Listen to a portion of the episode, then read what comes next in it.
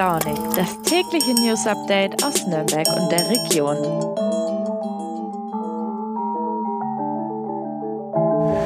Einen wunderschönen guten Morgen und willkommen zurück zu Früh und Launig, heute am Dienstag, den 24. Mai. Ja, so ein Feiertag macht die Woche doch gleich viel entspannter und es ist auch noch ein ganz besonderer Feiertag. Neben Christi Himmelfahrt wird gleichzeitig auch der Vatertag gefeiert. Man kann also wieder mit überwiegend mehr oder weniger angeheiterten Männerhorden rechnen, die mit Bollerwagen durch die Gegend ziehen. Natürlich ist auch die regionale Gastronomie auf diesen Tag vorbereitet. Wir wissen natürlich ganz genau, was auf sie zukommt. Und genau darüber habe ich mit meiner Kollegin Anne Kleinmann gesprochen. Denn es ist so, dass sich nicht alle über den erhöhten Umsatz, über den potenziell erhöhten Umsatz an diesem Tag freuen. Einige sind auch froh, wenn der Tag so schnell wie es geht zu Ende ist. Das erste Thema der heutigen Folge behandelt aber die teils überwältigende Hilfeleistung von Menschen aus der Region gegenüber Ukrainern. Mit Ulrike Löw habe ich darüber gesprochen, was die Ehrenamtlichen hier eigentlich wirklich leisten, aber auch für welche Herausforderungen sie gestellt werden. Die Ampel-Bundesregierung hat eigentlich angekündigt, Cannabis als Genussmittel legalisieren zu wollen. Nun, Monate später, ist eigentlich alles noch beim Alten. Natürlich muss man dazu sagen, dass in der Zwischenzeit Entwicklungen eingetreten sind, die eine Legalisierung von Cannabis natürlich nicht zur Priorität machen. Dennoch fragen sich viele Menschen, kommt die Legalisierung? Wann kommt sie? Und wenn sie kommt, wie läuft das Ganze dann ab? Mit Tobias Lang habe ich mich näher mit dieser Thematik auseinandergesetzt.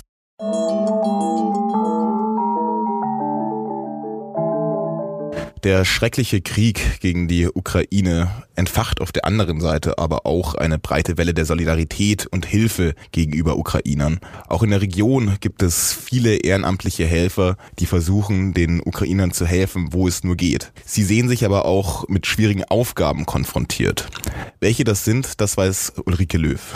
Hi Ulrike, du warst zu Besuch in der Rummelsberger Diakonie, wo mehrere Freiwillige Lebensmittelpakete für die Menschen in der Ukraine herrichten. Kannst du uns ein bisschen über deine Eindrücke schildern und wer sind überhaupt die Menschen, die dort helfen?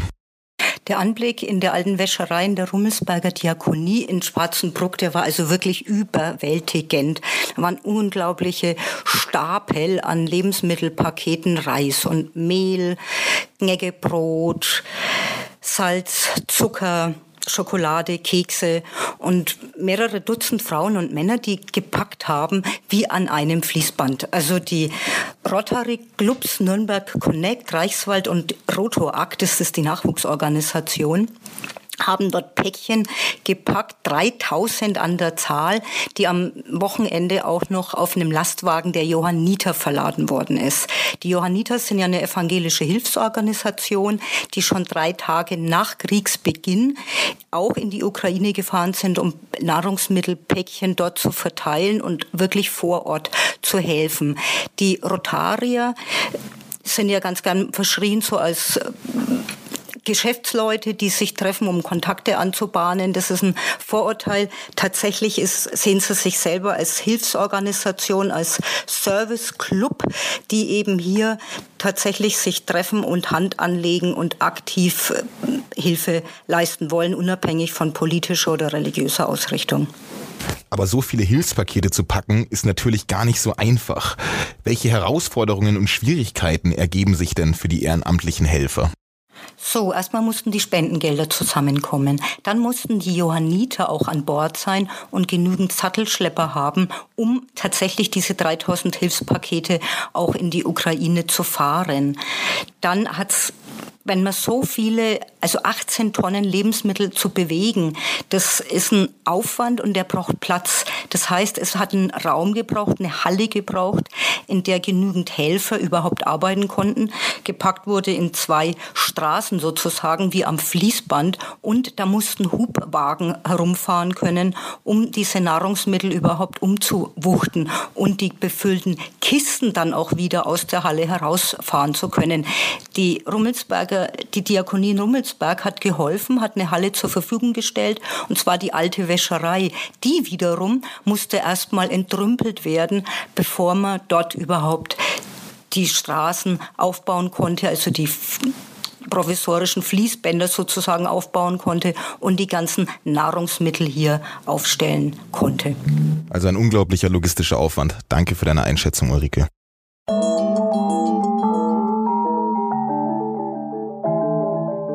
Donnerstag ist Vatertag und jeder weiß, was das heißt.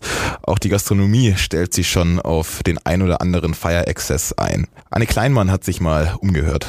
Hey Anne, wie ist denn überhaupt dieser Trend, mit einem Bollerwagen durch die Gegend zu ziehen, entstanden? Gibt es dafür eine historische Erklärung?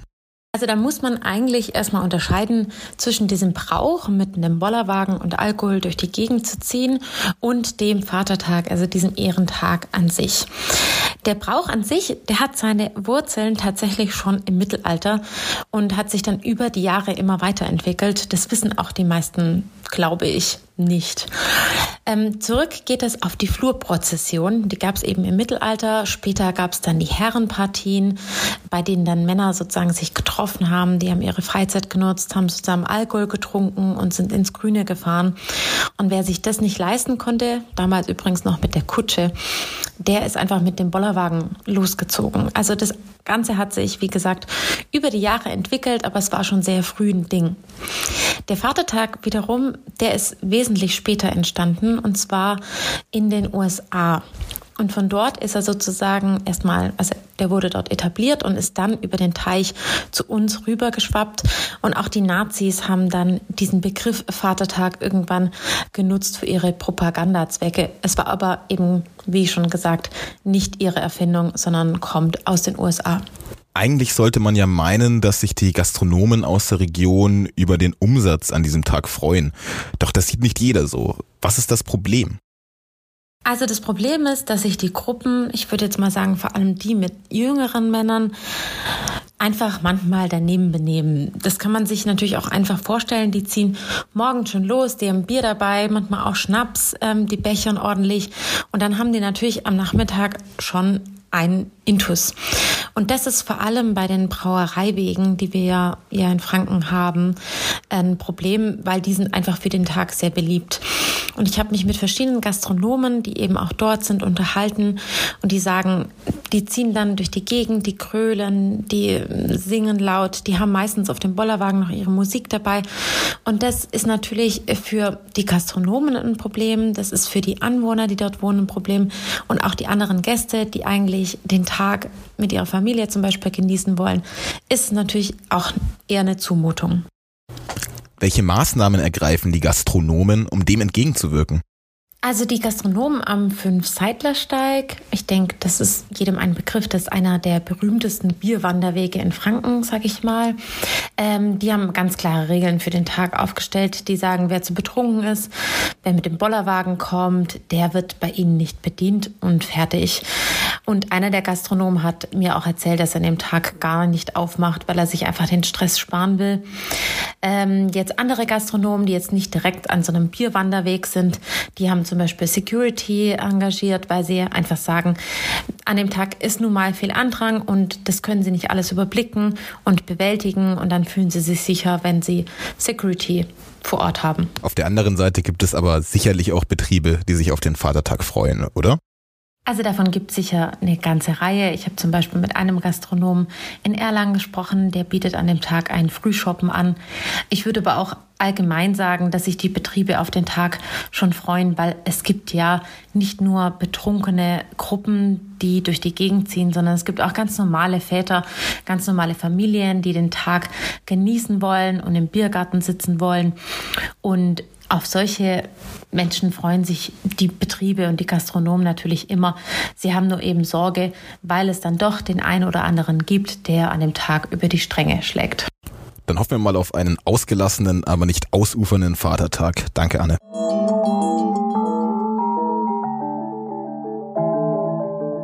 Legalisierung von Cannabis ist ein kontroverses Thema. Für die einen ist es ein Genussmittel, das nicht gefährlicher ist als Alkohol oder Tabak. Für die anderen ist es eine gefährliche Droge, die sich nicht weiter in der Gesellschaft verbreiten sollte. Die Ampel-Bundesregierung hat beschlossen, Gras für den legalen Verkauf freizugeben. Doch wie ist die aktuelle Situation? Wie lange könnte es noch dauern? Mein Kollege Tobias Lang weiß mehr dazu. Servus Tobias, wie ist denn die Lage in der Politik? Ab wann könnte es eine Legalisierung für Cannabis geben? Tja, das ist die große Frage. Seit dem Koalitionsvertrag hat sich wenig bewegt. Das Bundesgesundheitsministerium hat jetzt einen konkreten Gesetzesentwurf vorgelegt und damit nimmt der parlamentarische Prozess seinen Lauf. Das wird aber noch dauern. Optimisten wie der Justizminister gehen davon aus, dass die Legalisierung im Frühjahr kommt. Das ist aber alles andere als sicher. Es gibt noch jede Menge Hürden. Wie ist es dann mit dem Eigenanbau nach den Plänen der Bundesregierung? Darf ich mir dann im Garten eine eigene Plantage aufbauen? Die Chancen stehen nicht schlecht. FDP und Grüne sind ganz klar für den Eigenanbau, die SPD zumindest nicht kategorisch dagegen. Die Koalition will aber einen zweiten Schwarzmarkt verhindern, also dass sich jeder sein Gras zu Hause anbauen kann, um es dann an Freunde oder gar Fremde zu verkaufen. Da wird es also auch strenge Regeln, geben müssen. Wie wird der Verkauf von Cannabis denn aussehen, wenn es denn irgendwann mal legal sein sollte? Klar ist, dass es lizenzierte Geschäfte geben wird. Dort muss eine Beratung stattfinden und der Jugendschutz muss gewährleistet sein. Cannabis soll es nämlich erst ab 18 Jahren geben. Die FDP ist dafür, Apotheken einzubinden, doch das ist in der Koalition noch umstritten. Wie sinnvoll ist denn grundsätzlich eine Legalisierung? Was sagen Experten dazu? Suchtexperten sind sich relativ einig darin, dass die Kriminalisierung von Cannabis absolut erfolglos war. Gras ist überall verfügbar für jeden, der es darauf anlegt. Mit der kontrollierten Abgabe könnte man Standards einführen, eine THC-Obergrenze zum Beispiel. Vor allem aber würde man gestrecktes Gras von den Straßen bekommen, das häufig gesundheitliche Probleme verursacht. Die Chancen, die durch die Legalisierung entstehen, sind gewaltig.